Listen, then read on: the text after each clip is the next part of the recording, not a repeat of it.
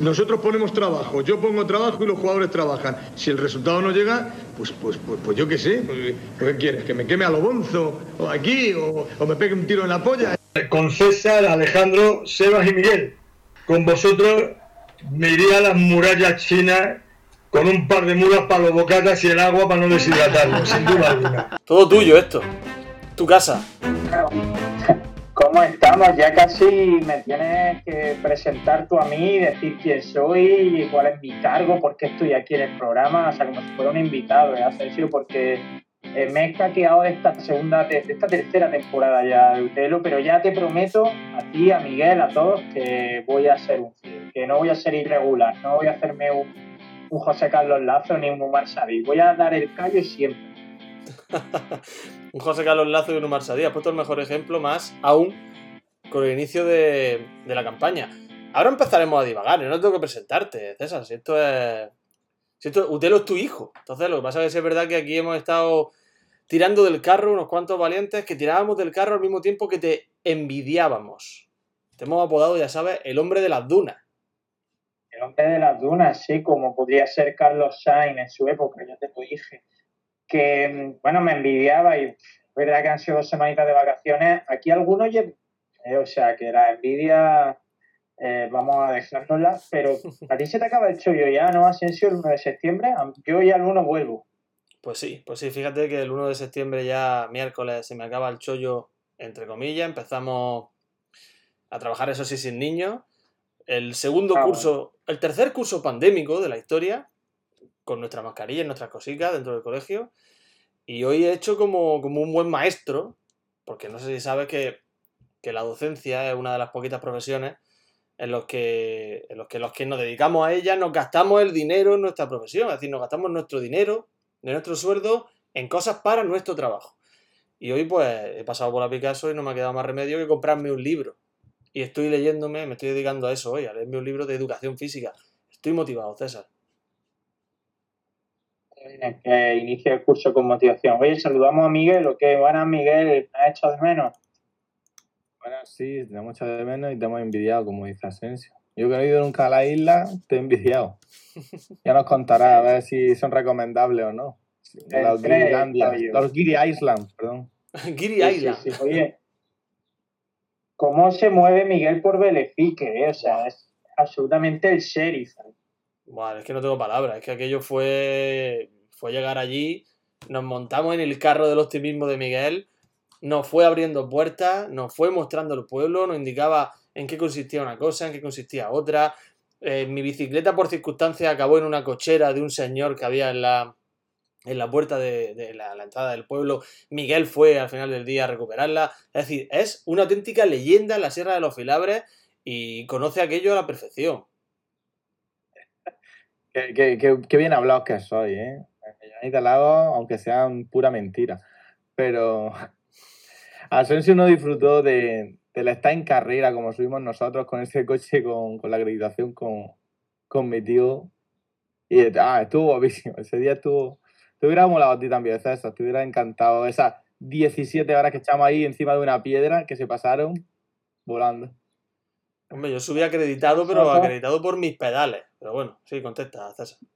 He visto las fotos y en todas sale Sebas con un botellín en la mano de cerveza. Eso es que la foto estaba hecha a partir de las 10 de la mañana. Bueno, A yo, partir de las 10 se, abri- se abrió la veda. Aproximadamente. yo puedo dar un dato al respecto. Y es que no sé si Miguel me autoriza a dar los datos, ¿sí? ¿Cuál es el dato? Si no lo sé. Es acerca de, de vuestra bebida estrella ese día. Claro, claro, sí, fueron no sé cuántos botellines. Ellos llevaban un número impar de botellines que, que repartieron de una forma, obviamente, hombre, altiplano Bazaúda, grande, siempre altiplano, siempre estará en nuestros corazones. Número impar que evidentemente repartieron de forma desigual. Y una vez que se acabó aquello, eh, a Miguel no sé cómo lo hacía, pero Miguel siempre tenía más bebida en la mano. Es decir, yo no sé de dónde sacaba latas de cerveza, botellines. eh, iba, por, que, que- que no- que nadie cogía. iba por la montaña y de pronto te, te aparecía el tío allí con una lata de cerveza en la mano. No sé de dónde la sacaba. pero porque es lo que tiene ser el, jefe allí de la comarca, que tú te levantas de tu, de tu roca y todo el mundo pues te, te ofrece de lo que tienes. Como el diezmo, ¿no? En su época, pues así es Miguel. Miguel pues había que darle una décima parte de lo que cada uno tenía.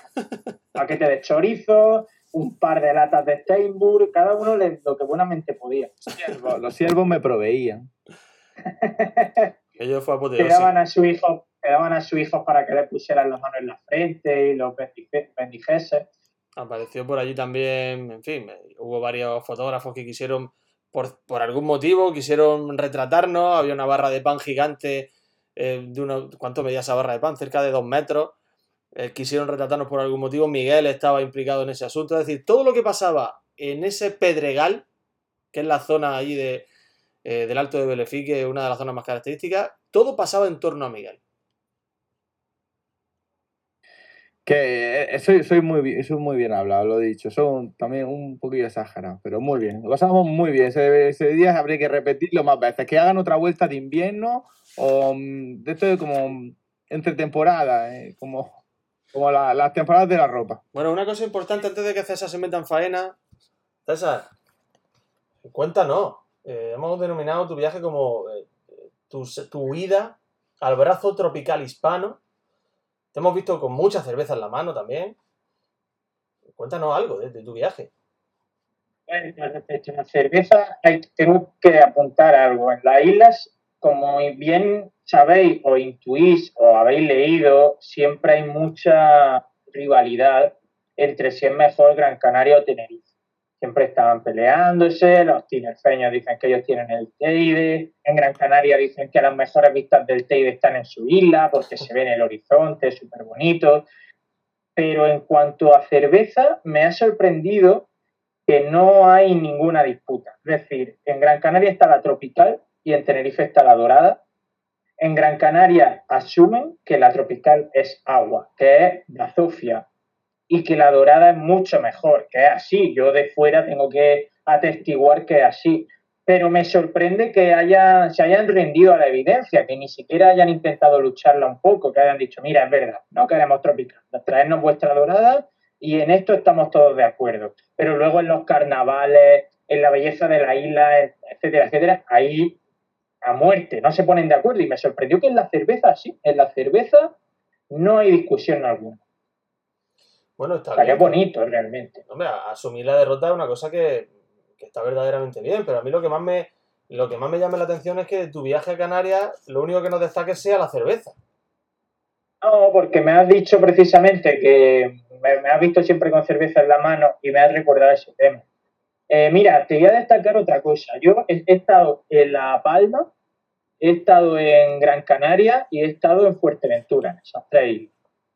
Y bueno, La Palma es muy verde, es una isla muy abrupta, muy vertical, muy alta, es muy chica y tiene muchísima altura, entonces eso hace que tenga muchísima cordillera, y que los paisajes sean espectaculares. Luego Gran Canaria tiene mucha variedad, tiene de todo. Y yo me creía que Fuerteventura iba a ser la que menos me gustara porque era más parecido, eh, más cabogatiense, ¿no? Mucha playa, mucho, muy desértico todo. Y yo, yo, estaba, yo estoy acostumbrado a eso. Pues me ha flipado, me ha flipado porque es que no había un alma en las playas. No sé si viste mi Twitter, Sí, sí, sí. a todas las playas y estaba totalmente solo en pleno agosto, en plena temporada alta. Era bestial. Las playas limpísimas, nada construido alrededor, absolutamente nada, todo salvaje, no había huella humana. Y joder, claro, inevitablemente lo comparas con Cabo de Gata y se te echa. A, a mí me daba pena, porque es verdad que, que yo soy un defensor. Eh, Sí. Creo que sé lo que estás diciendo. Ahora cuando te recuperemos, pues eh, hablaremos al respecto. Pero, César, ¿te tenemos? ¿Te hemos recuperado? No, parece que no. Se fue. Te fuiste. Bueno, ahora cuando vuelvas te, te damos paso, César. Será un placer fui- me en pleno, pleno ahí. Ahora, ahora, ahora te escuchamos. Ahora. Que digo que lo estaba lo comparaba con Cabo de Gata y se me venían a los pies. Yo que soy defensor acérrimo de Cabo de Gata, joder, quieras que no, ves, ahora te va al playazo y se está masificadísimo. San José o el, el Monsul y tal, Y dices, joder, tío, vamos a ver si no nos cargamos esto que tenemos aquí, porque era muy parecido a lo que tienen allí y lo compara y, Yo y da decir- miedo lo que estamos convirtiendo en. Debo decir que leí tu tweet, vi la disputa que tuvisteis, eh, el intercambio de tweets que tuvisteis Seba, Seba Guirao y tú. Él defendía que no había cambios con respecto a su infancia y tú defendías que sí. Yo me posiciono de todas, todas contigo. No sé exactamente qué infancia ha tenido Seba. Seguramente diferente a la de cualquier almeriense.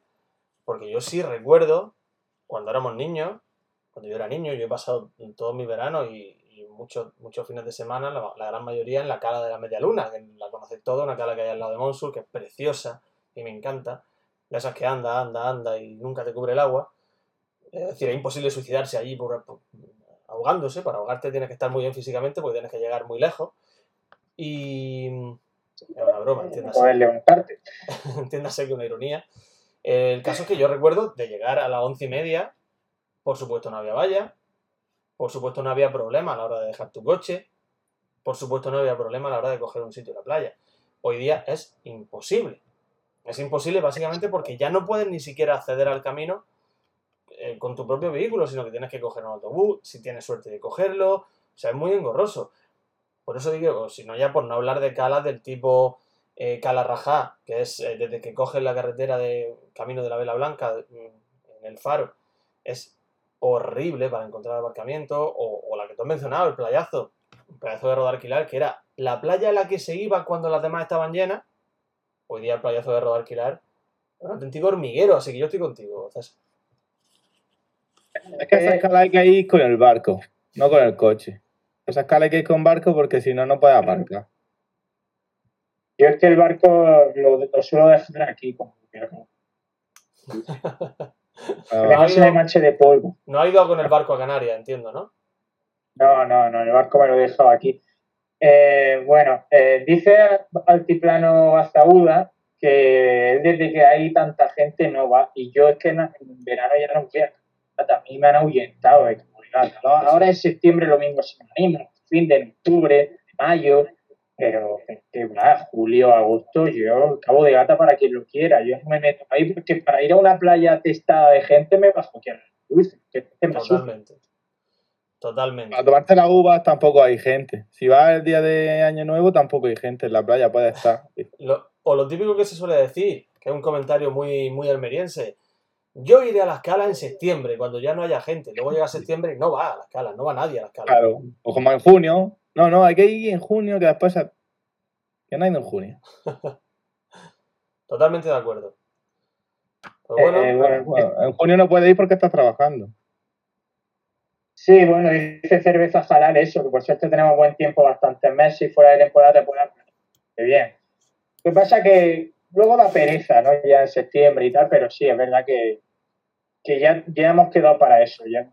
La gente sigue haciendo publicidad de Cabo de Gata como si esto fuera ilimitado y seguimos invirtiendo ingentes cantidades de dinero en esto y al final, pues, ha pasado lo que ha pasado. Cabo de Gata está atiborrado de gente. Eh, Es bonito tener un, tener un cabo de gata para que lo disfruten otros.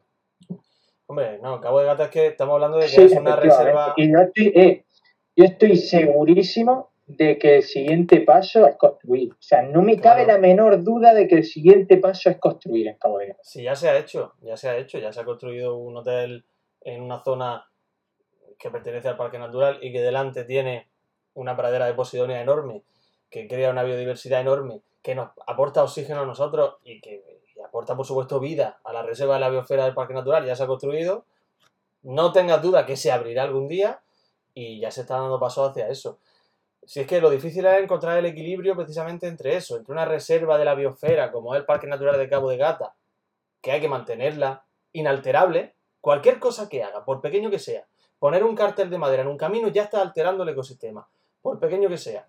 Es buscar un equilibrio entre eso y evidentemente la necesidad de que vengan visitantes, que tengamos turismo. Es muy complicado. ¿eh? En fin, ¿os parece que empecemos ya con lo gordo, con el fútbol? Cabo de Bueno. Gata está bien, pero hay algo más dramático ahora mismo que Cabo de Gata. La gente ha venido ¿No te a... jugó este fin de semana al final? ¿Al final ¿Eh? jugaba Almería el fin de semana? ¿Jugaba al final? ¿No lo iban a dejar para el que viene? Jugó en el campo de entrenamiento del Atlético. Correcto. Eh, A bueno, ver, la gente ha venido a llorar aquí, ¿eh? O sea que vamos, ¿Qué? vamos a ello. La gente, eh, aquí tenemos a, a varios espectadores que han venido precisamente a, eh, a buscar una ayuda psicológica. Aquí estamos para eso. a ver, yo habla- a- hablando de ayuda psicológica, eh, me he autoimpuesto un castigo y es que cada vez que la Almería pierda este, esta temporada, creo que voy a llevar esta camiseta. La voy a poner a modo de penitencia para, bueno, pues es como, como, eso, como penitencia, como hacen los cristianos, como hace cualquier religioso cuando hace algo mal, pues yo igual. Yo, esto va a ser mi castigo a partir de ahora cuando la Almería pierda. O sea, espero que me la veáis poco. De hecho, aquí ¿Te Lu- duele eh, llevar Luis. esa camiseta? ¿Hay, ¿Eh? hay algún tipo de sacrificio ahí? ¿Te duele llevarla? ¿Llevas púas por dentro o algo? Feísima, tío. Esta camiseta hay que recordar que el club explicó que el amarillo era evocaba del sol de Claro, Almería. claro, no es que se te pone así, eh, pone el color, el color diarrea y está evocando a, a los almerienses que salen a las cuatro calles y que acaban comiéndose una salchicha por ahí, ¿no? Entonces, te pone así, todo, todo evoca algo almeriense, claro. Sí, Dice Cerveza Jalal que la peor es la gris blanca del año de Febuli en Bami. Sí, esa fue de las peores, sin duda, con, los, con el dorsal rosa. Esa es inolvidable también. Pero, no, Pero hay- bueno, hay cosas eh, muy feas. Eh, ya se nos han ¿qué? olvidado, la época de Rasan tampoco podemos dejarla pasar de largo, ¿no? O sea, hay camisetas bastante feas. sí, esta, esta no es, es verdad que esta no está en el top 3 de peores camisetas de la No, del este tipo, no, pero bueno. diría yo. Se puede hacer peor, ¿eh? En fin. Bueno, eh, que bueno, que el partido, eh, yo lo vi en Fuerteventura, lo vi desde la playa mi último día ahí, y cuando la Almería empezó ganando con gol de Curro en el minuto 3, pensé, uff, a ver si mete, mete otro más antes del descanso y a lo mejor a partir del minuto 60, 70 con 0-2 lo puedo quitar. Porque claro, estoy el último día ahí en Fuerteventura y me daba cosa estar todo el rato pendiente de la pantalla del móvil. Como es obvio, eso no sucedió. Es la Almería, el equipo del que estamos hablando. Si es que to- eh, esto forma parte de un guion. Es decir, el, Almería tenía que perder en Amorebieta. Amorebieta, debut en fútbol profesional. Nunca había colado un gol en fútbol profesional. Eh, dos partidos jugados, dos derrotas.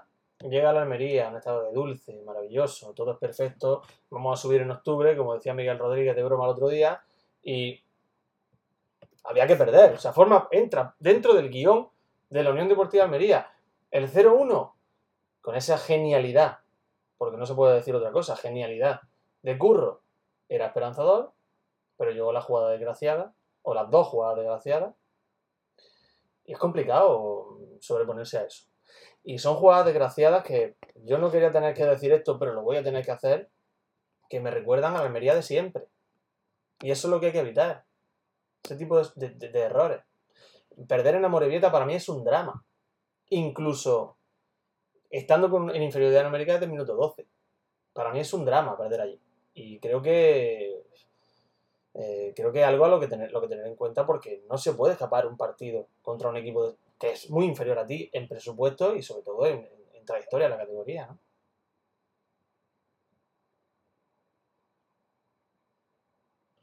Yo- Escuchando. ¿Qué te pasa? Ah, es que vas con, vas con delay, vas con, vas con retraso. Yo no, ¿Estás no. todavía en creo que no. Canarias? Creo que no, creo que no. No, pues el partido, que el primer gol, curro, minuto 2, frase, nos tienen mal acostumbrados. Asensio dijo, lo tienen mal acostumbrados, antes del minuto 10 no vamos marcando todos los partidos. Se, se- todo se tornaba en felicidad y, al, y algarabía, ¿y qué pasó?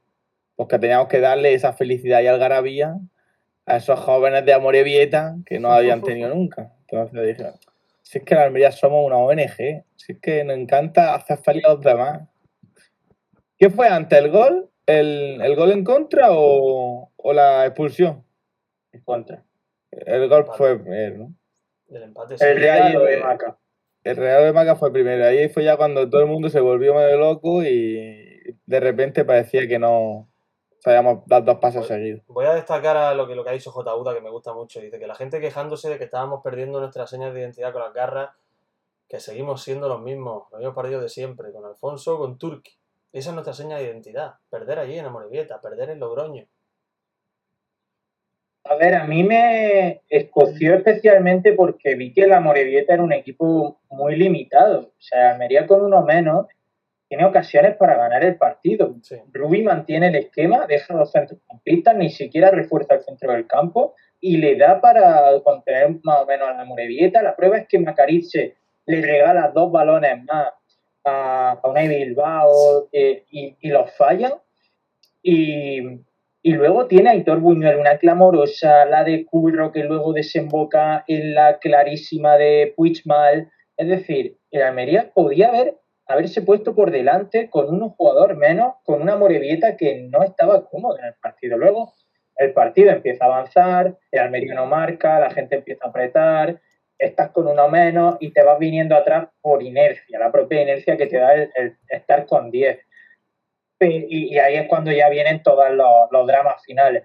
Pero quitando eso, a mí me jode especialmente la manera que tuvimos de tirar un partido a la basura con un rival muy inferior a nosotros. O sea, el partido se tiró con regalos absurdos en defensa, que empiezan por la, el pase de Macaric a Bilbao y luego por ese fallo entre eh, Samu Costa y no sé si el otro es Chumi, que hace que Robertone tenga que ser expulsado. O sea, son dos regalos absolutos. Y luego el del 1-2 también me parece un regalo de, de, Iván Martos, pero bueno, eso luego lo hablamos si queréis. Sí, en fin, lo que quiero decir es que creo que la Almería era inmensamente superior y no se te puede escapar un partido así. Es que es de ser unos primos. A ver, eh, la Almería, con la expulsión de Robertone, el regalo de Macarice quiero dejarlo ya pasar porque lo hizo varias veces al final de la campaña pasada. Eh, su primera participación en esta ha sido un poquito en la misma línea. Y pero me da igual, vamos a dejarlo pasar porque así, al final luego también hay una falta de entendimiento, un jugador que va de cara, que creo que era Marto, un jugador que viene eh, a intentar arreglar el error de Macarice, que es Samu, no se entienden, siempre hay que dejar que el que viene de cara despeje, Samu no lo hace, y es lo que propicia que el balón quede suelto, a, pues como dice Bilbao, y, al final pues, pues, acabe siendo, siendo el gol de la Morevieta. Pero al margen de eso, llega la jugada desgraciada que para mí es la más desgraciada, que es la de Robertone, que es ese fallo también atrás. Eh, bueno, es cuando se produce la... Eh, espera, me estoy, me estoy liando. El, el, el, error del despeje es lo que produce la expulsión, ¿verdad? ¿Es así? Sí. Sí, vale, que he mezclado las dos jugadas.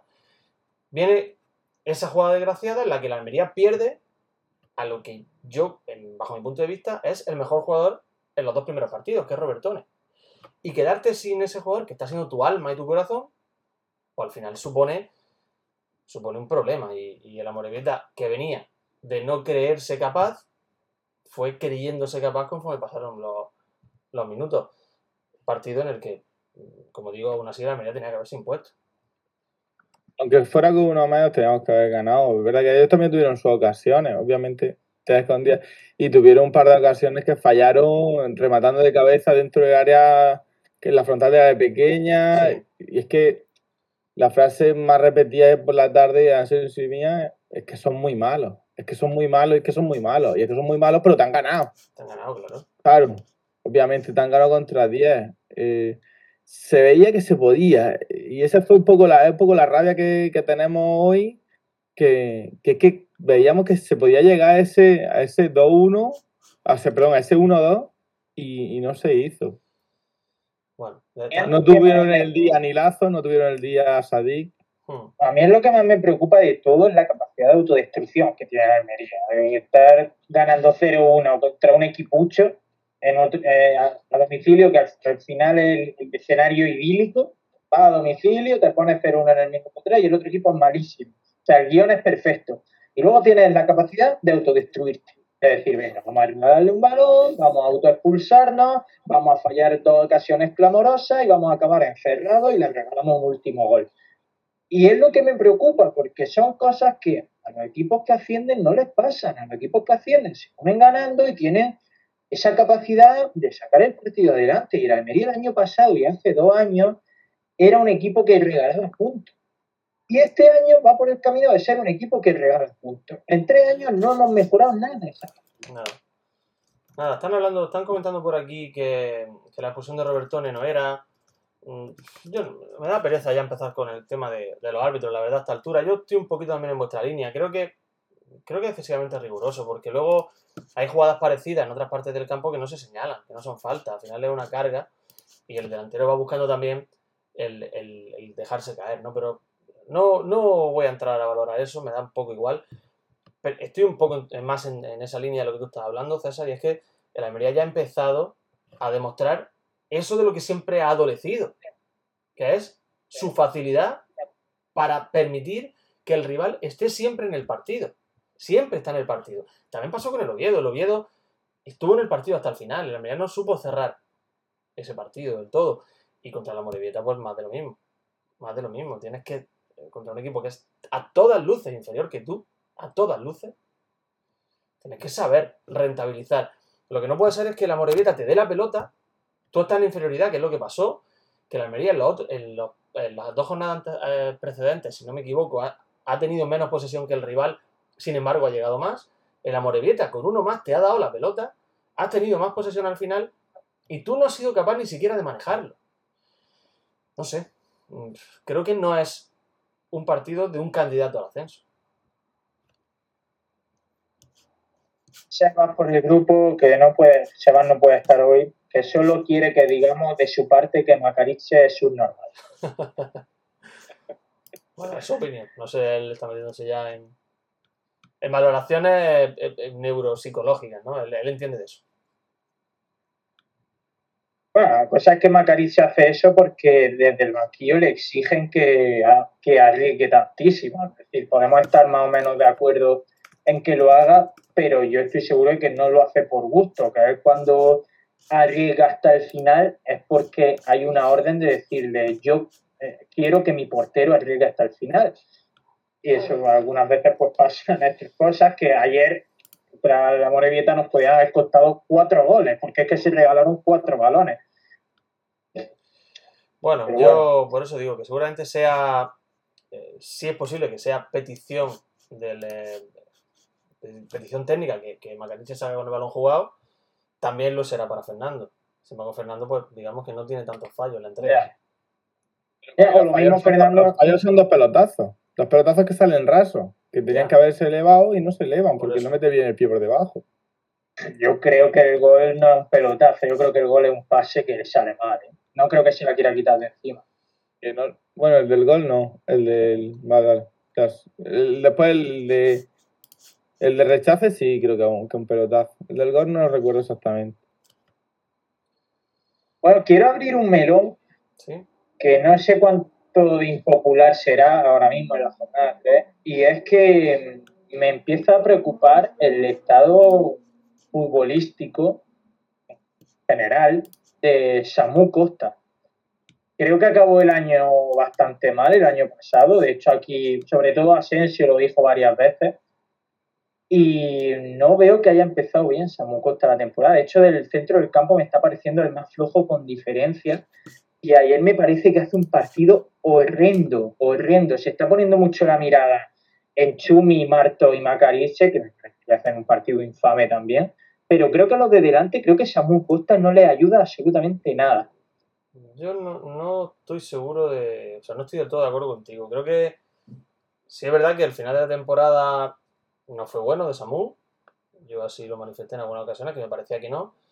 Pero es que este, esta temporada está, está adoptando un rol distinto. Se le habrá pedido Ruby o, quien corresponda, está adoptando un rol diferente que es más de pivote, se incrusta entre los dos centrales y favorece un poco la salida de balón, no participa tanto en el juego ofensivo. Quizá por eso se le está viendo menos.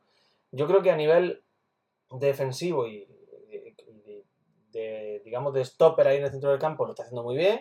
Ayer tiene un par de jugadas interesantes, un par de cambios de orientación muy buenos que le dan velocidad al equipo y le dan esa, ese cambio de transición que tanto benefician al juego rápido.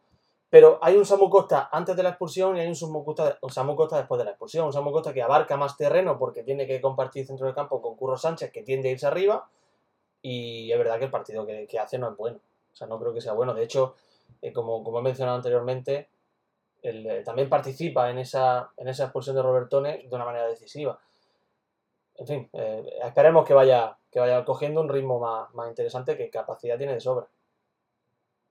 El rol, yo pienso que el rol de, del año pasado este ha, cambiado tanto que se ha visto un poco desubicado. Es verdad que la, la pretemporada la ha jugado prácticamente en, ese, en esa ubicación, pero tiene que asumirlo, que ya no tiene que echarse todo el, toda la carga creativa de, de esos valores laterales, ese abría banda que tenía antes. Ahora tiene otra, otra función que la hace muy bien, porque es un portento físico y, y, en, y, y- aún así tiene mucho manejo de balón y se confía mucho en la salida de balón a él cuando se mete en todas centrales y vuelve atrás. De eso, la confianza que tienen en él fue un poco, yo pienso, lo que le hizo mm, tocar el balón que, que iba a despejar Marto, creo que es, no, digo, digo Chumi, o cuando, cuando se, se, se choca y viene la expulsión de Robertone.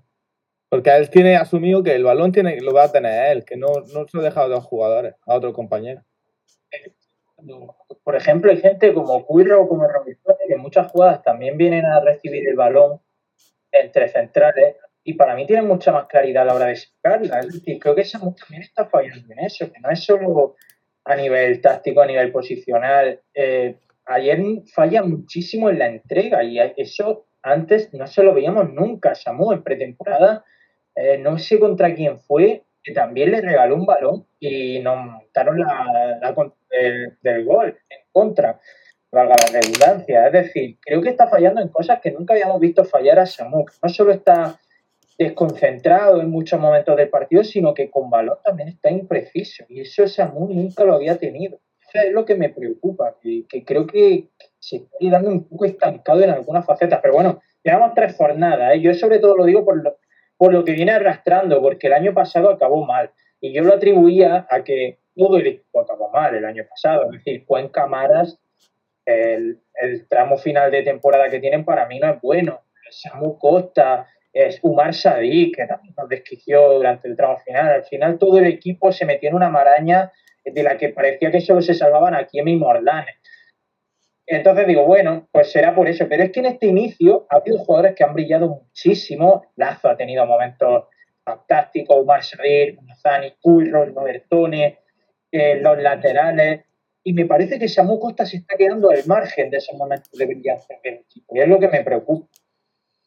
Es probable. Es probable que Samu Costa no se vea beneficiado en cuanto a brillantez eh, con la compañía de Robertone y la compañía de Curro. Dos jugadores que manejan la pelota a la perfección, eh, que gustan de recibirla y gustan de moverse en la media punta y que van a llamar mucho más la atención que Samu Costa. Pero bueno, si ese juego oscuro, ese juego que no se ve, como se suele comentar, lo hace bien, y yo creo que Samu Costa lo hace bien, pues no, no creo que haya de qué preocuparse. Para mí es mejor su rol actual que el rol que tenía la temporada pasada. Creo que le beneficia y que seguramente le haga crecer como futbolista y sobre todo lo va a tener menos metido en, en, en esa, en esos choques, en esas trifulcas permanentes que dieron lugar a tantas tarjetas. Yo aposté por 22 tarjetas al final de temporada en la porra que hicimos. Al final, al final se la van a sacar a Sadik, ¿eh? que lleva ya dos.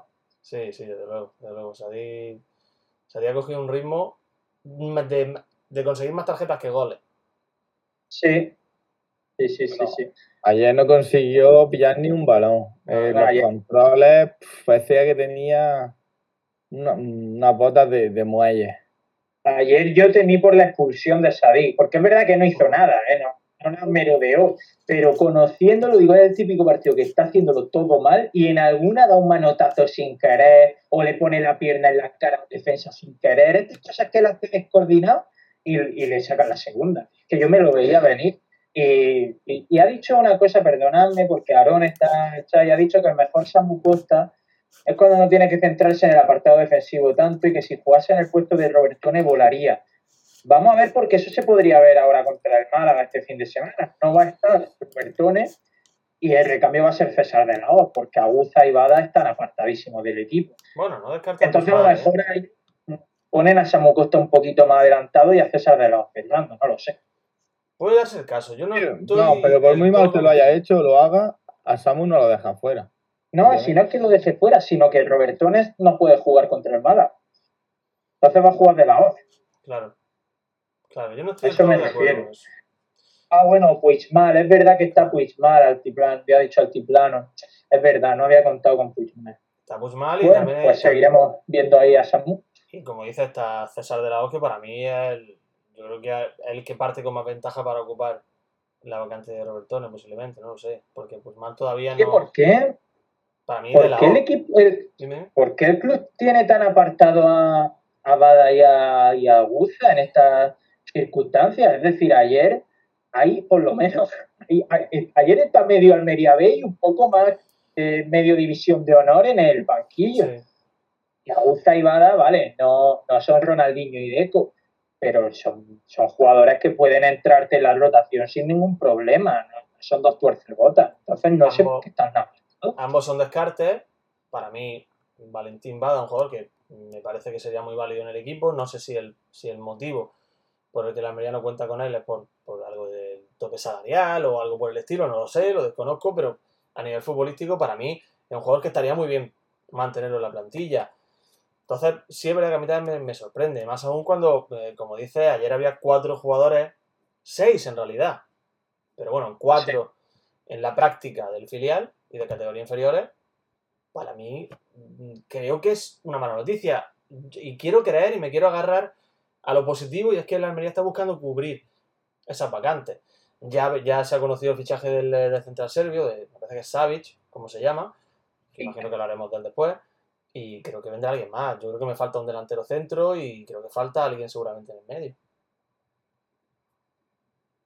Si se recupera Villar, delantero centro, yo sé. ¿A quién traes? Que sea un pelotazo, porque tiene que ser un pelotazo. No tiene que ser un pelotazo, tío. Tiene que ser. Eh, ¿Qué decirte? Un ortuño de la vida.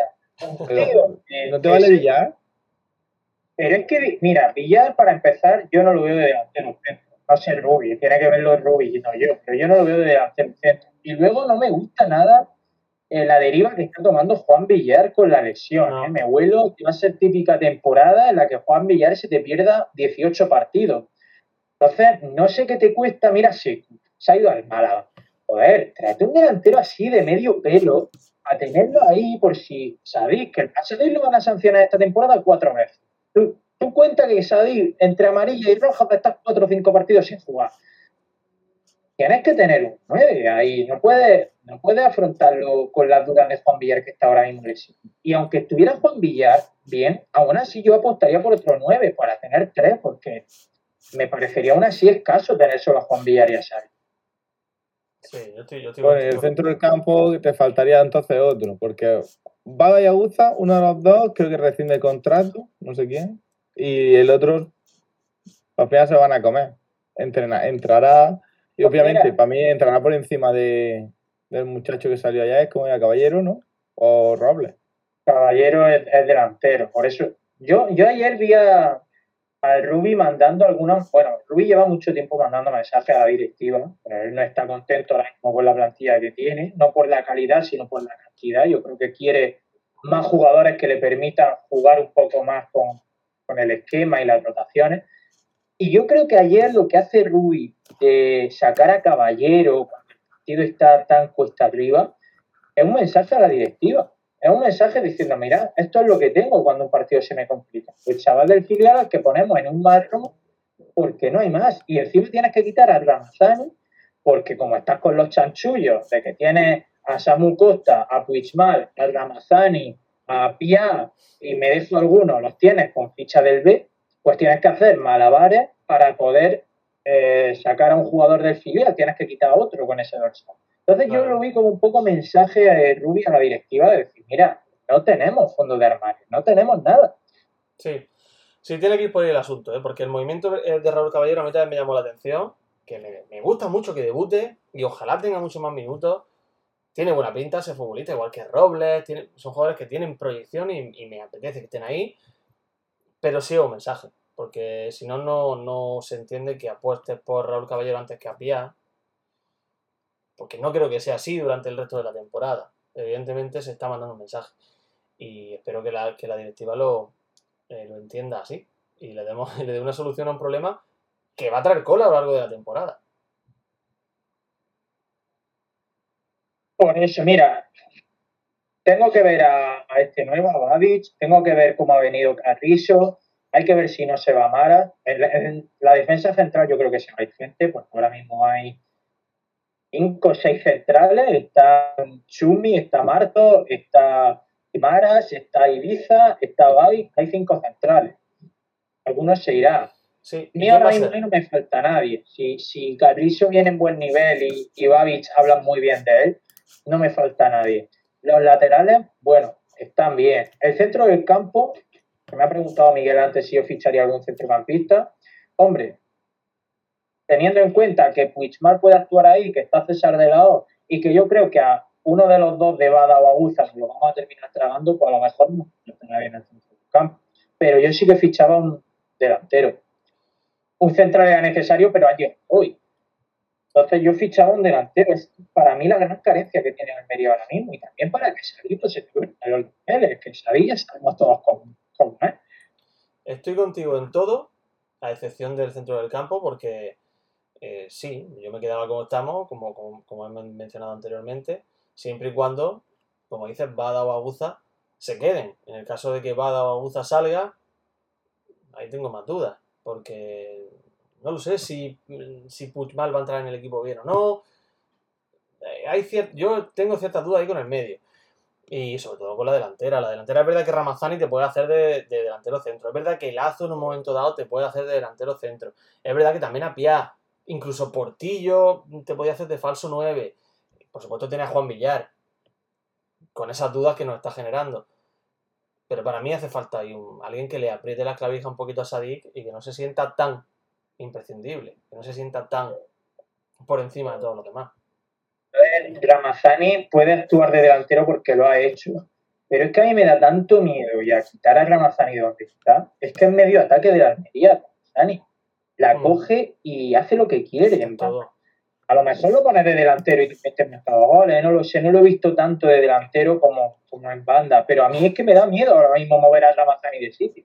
Es que antes. Sí, la verdad es que está muy bien el gol de, Curro, que antes ha mencionado, no sé ha sido Fabio, eh, que es suerte, para mí no es suerte, para mí es un golazo, para mí es una genialidad. Desde el momento de control va con esa idea. El gol de Curro, también está implicado Ramazani en ese gol. Porque es una jugada que tiene esa capacidad de los grandes futbolistas. A mí me llamaba la atención cuando vino aquí Agüero con el Atlético de Madrid, las veces que ha venido. Eh, también Gerard de Lufeu lo hacía. Por supuesto, Messi y demás, otros jugadores de esos que son capaces de, Benzema es uno de ellos, que es capaz de parar el tiempo en el área, que es capaz de controlar un balón, levantar la cabeza y que parezca que se ha detenido el partido. Ramazani hace eso. Y lo hace muy bien. Y es una de esas de las que eh, se genera un pase atrás, que verdad que con un rebote y demás, pero que le eh, provoca y propicia una, ocasión eh, de curro para intentar el lanzamiento directo. De ahí viene el gol. Es decir, Ramazani le está aportando a la Almería muchísimo, como tú estás diciendo, en su sitio. Y es mejor no moverlo, Rubi. Cuando las cosas funcionan, no se tocan. Tampoco la portería. Una de las más claras de la segunda parte, que es la de eh, la de Hitor Buñuel, es una jugada en banda también de Ramazani. Y a mí lo que me sorprende de Ramazani es que tú ves el pase fácil y él lo hace fácil. Porque tú muchas veces en el fútbol dices, joder, dásela a ese, dásela y el jugador falla el pase o el defensa se la ve. O pasan mil movidas. En segunda división, cuando tú dices que, cuando tú crees que va a pasar algo, pasan mil movidas que nadie espera, porque son todos malísimos. Y Ramazani se va de dos tíos, tiene el pase perfecto para Aitor Buñuel y se lo da perfecto, tío, que es algo que solo hacen los buenos jugadores. Sí, no, es tremendo, es tremendo, una locura. Es un jugador. Es el mejor jugador del equipo, a mi parecer a día de hoy sobre todo el que más proyección tiene. Auténtica locura. Por cierto, eh, hablaremos de Savage ahora, supongo, ¿no? Sí, es Babich, con dos Sí, como se llame, no lo conocía. Lo estoy conociendo ahora con Transfermarkt. Es, defensa, ¿no? Sí. ¿Habéis felicitado a Mark Uda? No, no lo he felicitado. No está por aquí hoy, ¿no? No, es que hay que felicitarlo porque es el, el cumpleaños de Centelle y bueno, pues hay un movimiento en redes que es felicitar a Mark Uda, así que bueno. Felicidades. Está por Muchas felicidades a Mark felicidades. Ah, está aquí, está aquí, fíjate. Muchas felicidades a Uda. Por cierto, alguien de Sonido Indálico el otro día en la foto de Omar Montes con la camiseta de la Almería puso un tuit diciendo que estaba Centelle. No me acuerdo quién fue, pero es verdad que se daba un aire, un notas que había en la foto de Omar Montes con Centelle. Hay mucha gente que se parece a Centelle. ¿eh? Sí. Tendrá una cara, tendrá una cara habitual. Es correcto. Esa foto de la que habláis parece perfectamente sacada de una escena de, de mano a la obra, ¿eh? de Manuel y Benito. Sí, sí, sí, totalmente. Eh, bueno, en fin, oye, no sé si habéis visto que el club ya ha decidido cómo va a hacer lo de la Almería Málaga. Fue Panta, dijeron. Sí, y yo ya tengo mi entrada, ¿eh? Ah, sí, ah, Sí. claro, era tribuna hoy. Era de una hoy. Y como. bueno, Del 1 al 15.000 y a partir del 37.000. Pero lo que a mí no me queda claro es que, bueno, yo soy de preferencia, puedo sacarla, pero a lo mejor hay gente de fondo que ya se queda sin entradas, ¿no? Porque si los de tribuna que les toca y a los de preferencia que nos toca las sacamos todos, alguien que esté en fondo del 1 al 15.000 o del 37.000 en adelante, al tener el tercer día para sacarla, puede quedarse sin entrada, ¿no? Soy yo. No, no pueden, porque eh, lo del, lo del 37.000 adelante son 4.100, que era lo que estaba permitido antes. Ahora se ha ampliado el aforo a 6.000 personas, por eso han dicho del 1 al 15.000. El total de los asientos entre los más del 37.000 y del 1 al 15.000 son las 6.000 eh, plazas que hay en el estadio. Y a partir del tercer día, el cuarto día, son los que no han sacado. No, a partir del cuarto día no. A partir del viernes, el viernes a las 11 de la mañana se caerán los servidores, pues será a partir del viernes a las 12 o la 1. Serán ya cuando la gente pueda sacar, pues ya un poco a machete ahí, al primero, al primero que más corra, pues sacará su, su entrada de, de los libres, que serán del, del, desde el abonado 15.000 hasta el 37.000 y pico. O sea, la Alfonsada tenemos que hacer, tenemos que admitirla, ¿no? Tenemos que. Yo no creo que no, no creo que sea tan complicado, yo qué sé, no trabajo yo en el negocio ese, pero estás todo el día así sentado de brazos cruzados y llega el día que tienen que todo el mundo sacarse la entrada y que te, te ponga a ocurrir chuminar para que pa, pa, cómo lo hace, cómo dejas de hacer.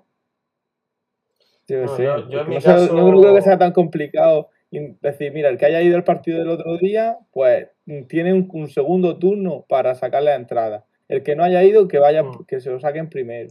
Bueno, en mi caso debo decir, igual que critiqué la forma en la que se repartió la entrada en el partido ante el Real Oviedo, ahora creo que ha habido cierta mejoría. Es decir, ha habido autocrítica y ha habido cierta mejoría. Ha permitido que Había trabajo, autocrítica, había trabajo. Exactamente. Bueno, autocrítica, autocrítica y trabajo en mejorar lo que la autocrítica ha provocado, ¿no? Y es que por lo menos ha permitido que, que los abonados de, los abonados de tribuna saquen su entrada antes que el resto. Porque lo que no puede ser es que, una, claro, evidentemente, un abonado de fondo ve que puede sacar su Siempre entrada de tribuna y plazo. lo saca. Y luego llega el de tribuna que ha pagado más y no tiene su asiento disponible, ¿no? Por lo menos tema clasista. Algo sea mejor. Bueno, Era clasista no, de tribuna aquí en este programa, Asensio. Nunca encontrarás en mí una mano amiga. Es que, eh, que en, en serio, es que lo- lo- la gente de tribuna cae incluso peor que la gente de Sevilla. Sí, sí, porque mira, nunca verá a nadie de preferencia negándole su asiento a alguien de fondo. Los acogemos como hermanos, decimos, eres de fondo pago menos, pero me da igual, porque tú eres mi hermano. Pero los de tribuna no, no se vaya a sentar aquí ningún sucio abonado de preferencia. El de preferencia aquí al sol, yo aquí a mi sombra. Mi traje y mi puro. Yo, yo Y acojo mi, y a mi todos- monóculo. Yo acojo a todos en mi asiento, siempre y cuando paguéis lo mismo que yo. Ya estamos con el dinero. Ya estamos siempre, siempre ya estamos con el dinero. Quizá debería haber un sistema como de beca, ¿no? Para becar a gente que no pueda pagarse un asiento de tribuna, ¿no? Que a lo mejor una, una bona de fondo que no tenga dinero, se le beca y que se venga a tribuna, ¿no? O, Un, apla- un aplausómetro. Te, O que te un- pongan un- una pulserilla. o- o que se pueda hacer algo estilo Erasmus, ¿no? Que alguien de fondo pues pueda pasar un par de partidos en tribuna. Un Erasmus de grada, ¿no? Que veas cómo se vive el fútbol en otros lugares del campo, cómo es la gente del fondo sur, sus costumbres, sus tradiciones, su, su fisionomía, ¿Qué ¿no? tal, qué tal tu viaje por el sector 5? Claro, claro. Me parece Eh, una idea muy buena, ¿eh? Y no- Y no debería llamarse Erasmus. No debería llamarse Erasmus. Debería Una llamarse una beca Pepper de Fondo Sur. ¿No? Una pregunta. eh, que yo no pude, yo no fui al otro, al, al único partido de casa que había porque como estaba fuera, no, o en una entrada o, o con el propio abono puedes pasar. La entrada. No, no. Es con entrada o física o digital en el móvil. La que te llega al correo electrónico. Es No que pongas más tu sospecho, correo electrónico. sospecho muy seriamente que he perdido mi abono. Entonces me da mucha pereza ir a por otro, así que voy a intentar aguantar la temporada sin abono, simplemente con entradas digitales de esas. Bueno, tu número te lo sabes porque Sí, lo sí. del abono del año pasado. Claro. Estoy apuntando el Entonces, ver si lo yo, creo que, yo creo que puedes. Pues sí, sí, no hay problema. Eh, César, ¿va a ir al partido o como desde el estadio de los Juegos Mediterráneos no se ve el Teide, te niega, te niega a acudir a él? No, sí, sí, voy a ir, sí voy a ir, voy a hacer previa, llevo sin hacer previa muchísimo. Voy a ir a, a- a tomarme algo por la tarde allá a Almería con mis colegas y iremos al, al estadio. Por cierto, una cosa, esto ya un poco más serio, eh, a ver lo que hace el club para devolver el dinero, esta vez espero que sea de verdad de los partidos a los que no estamos acudiendo, porque en el abono ponía explícitamente que te incluía los 21 partidos de liga y todos los del filial. Bueno, pues ya es seguro que los 21 partidos de liga no te los incluye el abono. Pero Ya. tú no fuiste al del Oviedo porque, no quisiste. claro. Pero eso no, lo va- eso no tiene por qué saberlo nadie. No, porque yo le escribí el otro día al club diciéndole, porque mi colega Javi Cabrera, un saludo Javi, que es malagueño, reside aquí en Almería y le encanta el fútbol, por lo tanto se ha abonado con nosotros allí en, en Fondo Sur ya desde hace un par de temporadas y quiere ir a ver su partido contra el Málaga. Él tiene un abono por debajo del 37.000, de hecho tiene abono del 25.000 y pico. Uh, Entonces, no fue el otro día porque estaba todavía de vacaciones en Málaga y ahora quiere ir y está fuera del cupo, o sea, el más de- es más del 15.000. Entonces le dije, "Vaya, vamos a escribir al club que tiene un, un correo electrónico ahí, abonado creo que y le pregunté, el que voluntariamente no sacó su entrada y la dejó libre para otro aficionado el otro día, tiene preferencia, aunque sea una hora, un día, o incluso presencialmente en el club para sacársela, a lo que contestan, no, tiene que, esperar, tiene que esperarse a las pinchadillas del viernes a las 11. Entonces, tío, En este caso, es verdad que yo no entro, y conmigo, en, ese, en esa denuncia que yo he dicho. Porque nosotros hemos tenido la oportunidad de ir al primero y yo voy a tener también la oportunidad de ir al segundo por mi, por mi número de abono. ya mi Pero- colega no, no tiene la oportunidad de ir al segundo. Ah, vale, pues tu colega sí tiene derecho a que a final de temporada cuando sea se le indemnice porque él no ha tenido la oportunidad de ir a 21 partidos de liga y ha pagado un abono íntegro. claro. Bueno, a ver, a ver qué tienen preparado para los abonados el año que viene. A lo mejor tienen alguna. Joder, Espero que no nos den un bono para invertir en la, ro- en la camiseta de la zarpa de este año, porque vamos. No, porque en criptomonedas. Van a, van a hacer una moneda de la UDA, el UDA Coin, ¿Mm? y lo, que se ha puesto de moda ahora, y van a hacer, te van a dar 3 euros con 50 o 4 euros en UDA Coin. Ah, lo de Coin está muy bien, sí, sí. No es mala idea. Hombre, cuando estamos jugando la Champions, se habrá revalorizado. Pues bueno, está bien. ¿No algo de la actualidad humanista que queráis resaltar? ¿Algo de la actualidad te refieres? Sí, porque para ir despidiendo, Vale, no. de despedir, si quería aportar algo.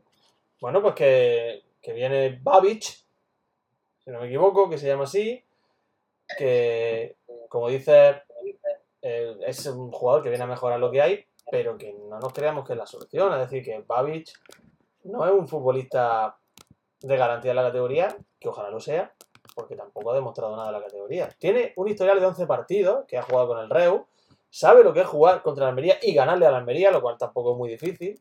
En el año Eso lo 2017. sabe cualquier jugador profesional. Claro. En el año 2017, con una Almería en el que estaba la- aquella. es- eh, ¿Cómo decirlo? Apoteósica defensa compuesta por Vela y Trujillo. Y sabe, Babic jugó aquel partido un minuto y ganó.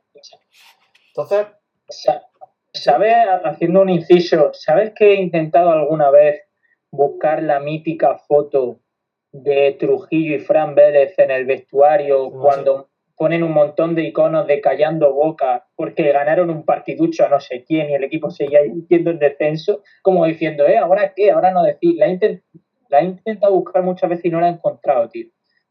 Bueno, tiene que estar por ahí, seguro. Alguien la- seguro que hay alguien en el chat que tuvo a bien capturar, capturar aquella imagen tan, tan espectacular. Si alguien la encuentra, le rogaría que nos la pasara a Utelo, porque es una imagen que me, me- siempre he querido tener.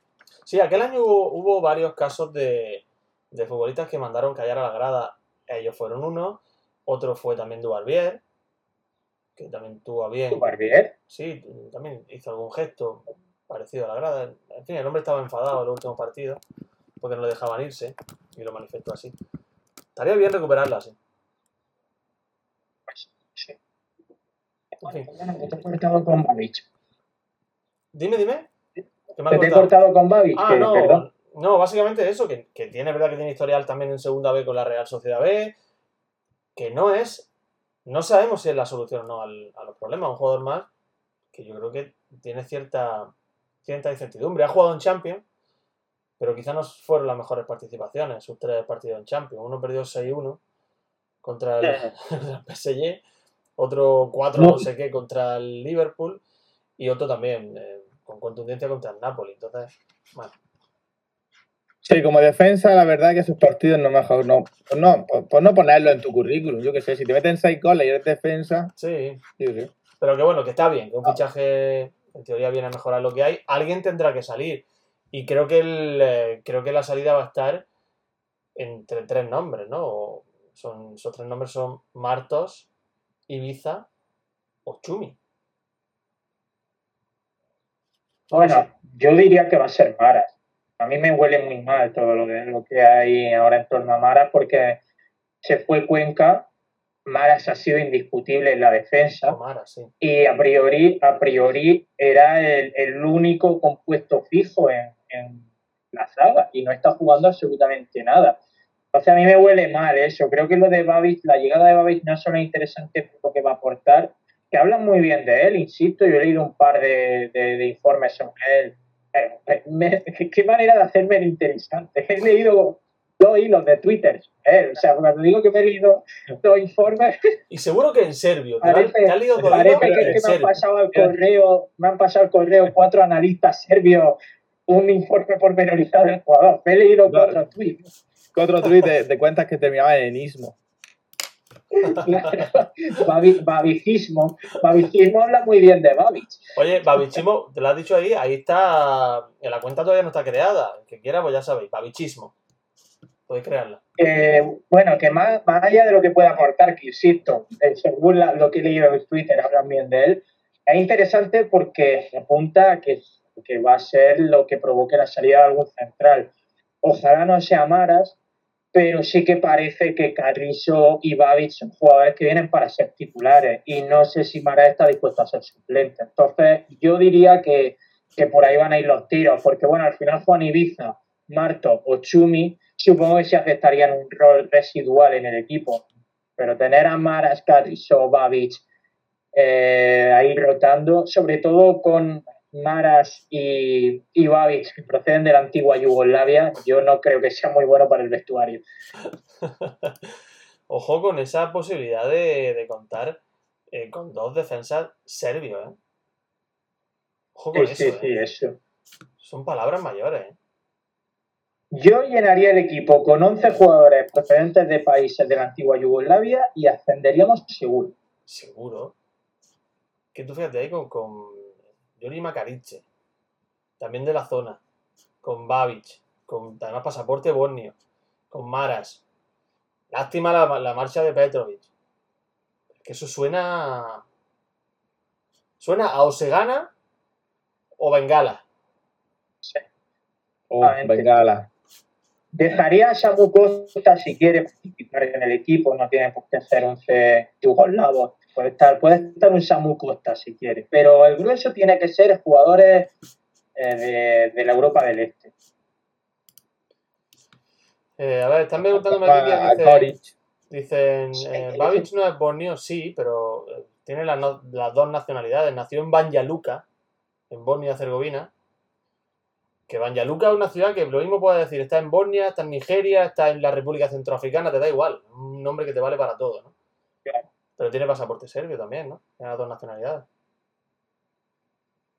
Es el Springfield de Bosnia. Claro, no es que na- nacería cuando Bosnia todavía pertenecería a...